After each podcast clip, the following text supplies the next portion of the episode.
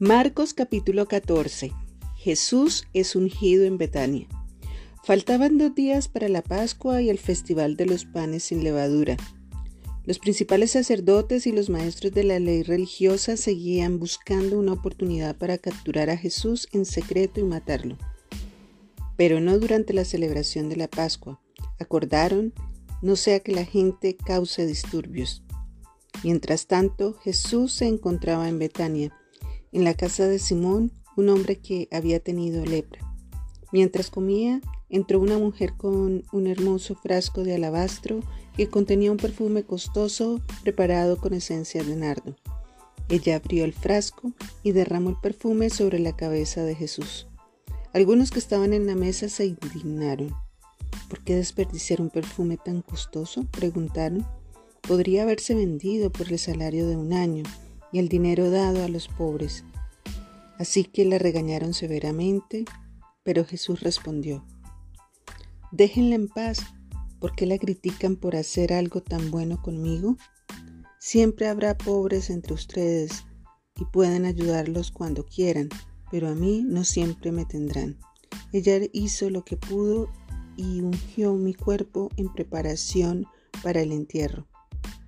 Les digo la verdad, en cualquier lugar del mundo donde se predique la buena noticia, se recordará y se hará de lo que hizo esta mujer. Judas acuerda traicionar a Jesús. Entonces Judas Iscariote, uno de los doce discípulos, fue a ver a los principales sacerdotes para llegar a un acuerdo de cómo entregarles a Jesús a traición. Ellos quedaron complacidos cuando oyeron la razón de su visita y le prometieron darle dinero. Entonces él comenzó a buscar una oportunidad para traicionar a Jesús. La última cena. El primer día del festival de los panes sin levadura, cuando se sacrifica el cordero de la Pascua, los discípulos de Jesús le preguntaron, ¿Dónde quieres que vayamos a prepararte la cena de Pascua? Así que Jesús envió a dos de ellos a Jerusalén con las siguientes instrucciones. Al entrar en la ciudad se encontrarán con un hombre que lleva un cántaro de agua. Síganlo. En la casa donde él entre, díganle al dueño. El maestro preguntó, ¿dónde está el cuarto de huéspedes para que pueda comer la cena de Pascua con mis discípulos? Él los llevará a un cuarto grande en el piso de arriba que ya está listo. Allí deben preparar nuestra cena. Entonces los dos discípulos entraron en la ciudad y encontraron todo como Jesús les había dicho y allí prepararon la cena de Pascua. Por la noche Jesús llegó con los doce discípulos. Mientras estaban a la mesa comiendo, Jesús dijo, Les digo la verdad, uno de ustedes que está aquí comiendo conmigo me traicionará. Ellos, muy afligidos, le preguntaron uno por uno, ¿seré yo? Él contestó, es uno de ustedes doce que come de este plato conmigo, pues el Hijo del Hombre tiene que morir tal como lo declararon las Escrituras hace mucho tiempo. Pero qué aflicción le espera aquel que lo traiciona. Para ese hombre sería mucho mejor no haber nacido. Mientras comían, Jesús tomó un poco de pan y lo bendijo. Luego lo partió en trozos, lo dio a sus discípulos y dijo, Tómenlo porque esto es mi cuerpo y tomó en sus manos una copa de vino y dio gracias a Dios por ella. Se la dio a ellos y todos bebieron de la copa. Y les dijo, Este es mi sangre, la cual confirma el pacto entre Dios y su pueblo. Es derramada como sacrificio por muchos. Les digo la verdad, no volveré a beber vino hasta el día en que lo beba nuevo en el reino de Dios. Luego cantaron un himno y salieron al monte de los olivos. Jesús predice la negación de Pedro. En el camino Jesús les dijo, todos ustedes me abandonarán porque las escrituras dicen, Dios golpeará al pastor y las ovejas se dispersarán.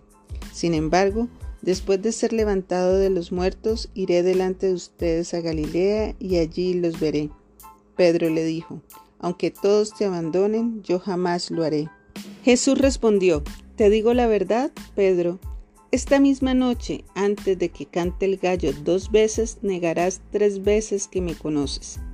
No, exclamó Pedro enfáticamente, aunque tenga que morir contigo, jamás te negaré. Y los demás juraron lo mismo. Jesús ora en Getsemaní. Fueron al huerto de los olivos llamado Getsemaní y Jesús dijo, siéntense aquí mientras yo voy a orar. Se llevó a Pedro, a Santiago y a Juan y comenzó a afligirse y angustiarse profundamente.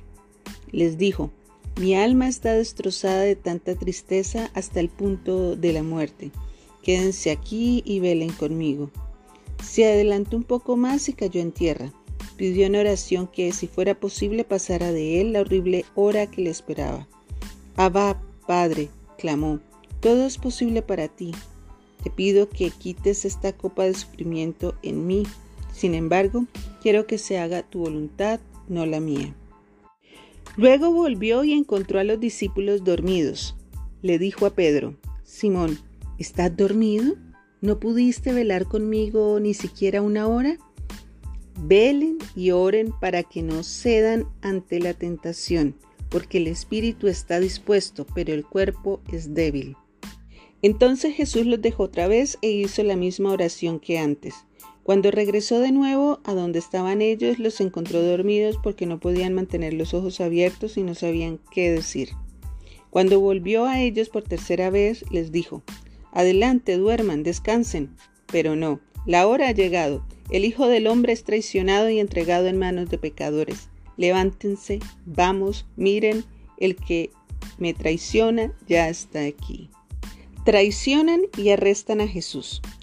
En ese mismo instante, mientras Jesús todavía hablaba, llegó Judas, uno de los doce discípulos, junto con una multitud de hombres armados con espadas y palos. Los habían enviado los principales sacerdotes, los maestros de la ley religiosa y los ancianos. El traidor Judas había acordado previamente con ellos una señal.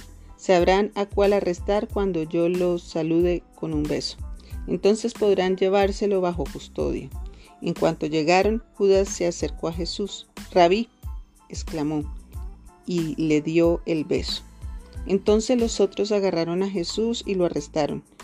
Pero uno de los hombres que estaban con Jesús sacó una espada e hirió al esclavo del sumo sacerdote cortándole una oreja. Jesús les preguntó, ¿acaso soy un peligroso revolucionario para que vengan con espadas y palos para arrestarme? ¿Por qué no me arrestaron en el templo? Estuve enseñando allí entre ustedes todos los días, pero estas cosas suceden para que se cumpla lo que dicen las escrituras acerca de mí. Entonces todos sus discípulos lo abandonaron y huyeron. Un joven que lo seguía solo llevaba puesta una camisa de noche de lino. Cuando la turba intentó agarrarlo, su camisa de noche se deslizó y huyó desnudo. Jesús ante el concilio. Llevaron a Jesús a la casa del sumo sacerdote donde se habían reunido los principales sacerdotes, los ancianos y los maestros de la ley religiosa. Mientras tanto, Pedro lo siguió de lejos y entró directamente al patio del sumo sacerdote. Allí se sentó con los guardias para calentarse junto a la fogata. Adentro los principales sacerdotes y todo el concilio supremo intentaban encontrar pruebas contra Jesús para poder ejecutarlo, pero no pudieron encontrar ninguna. Habían muchos falsos testigos que hablaban en contra de él, pero todos se contradecían. Finalmente unos hombres se pusieron de pie y dieron el siguiente falso testimonio. Nosotros lo oímos decir, yo destruiré este templo hecho con manos humanas y en tres días construiré otro, no hecho con manos humanas. Pero aún así sus relatos no coincidían. Entonces el sumo sacerdote se puso de pie ante todos y le preguntó a Jesús, bien, ¿no vas a responder a estos cargos? ¿Qué tienes que decir a tu favor? Pero Jesús se mantuvo callado y no contestó. Entonces el sumo sacerdote le preguntó, ¿Eres tú el Mesías, el Hijo del bendito? Jesús dijo, Yo soy, y ustedes verán al Hijo del Hombre sentado en el lugar del poder, a la derecha de Dios y viniendo en las nubes del cielo. Entonces el sumo sacerdote se rasgó las vestiduras en señal de horror y dijo, ¿Para qué necesitamos más testigos? Todos han oído la blasfemia que dijo. ¿Cuál es el veredicto? Culpable, gritaron todos. Merece morir. Entonces algunos comenzaron a escupirle y le vendaron los ojos y le daban puñetazos. Profetízanos, se burlaban. y los guardias lo abofeteaban mientras se lo llevaban.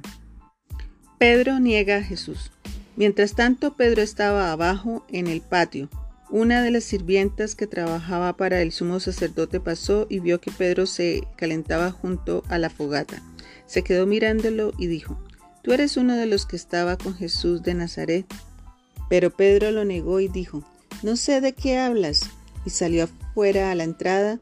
En ese instante cantó un gallo. Cuando la sirvienta vio a Pedro parado allí, comenzó a decirles a los otros, No hay duda de que este hombre es uno de ellos. Pero Pedro lo negó otra vez. Un poco más tarde, algunos de los otros que estaban allí confrontaron a Pedro y le dijeron, Seguro que tú eres uno de ellos porque eres Galileo. Pedro juró, que me caiga una maldición si les miento. No conozco a este hombre del que hablan. Inmediatamente el gallo cantó por segunda vez. De repente las palabras de Jesús pasaron rápidamente por la mente de Pedro. Antes de que cante el gallo dos veces, negarás tres veces que me conoces. Y se echó a llorar.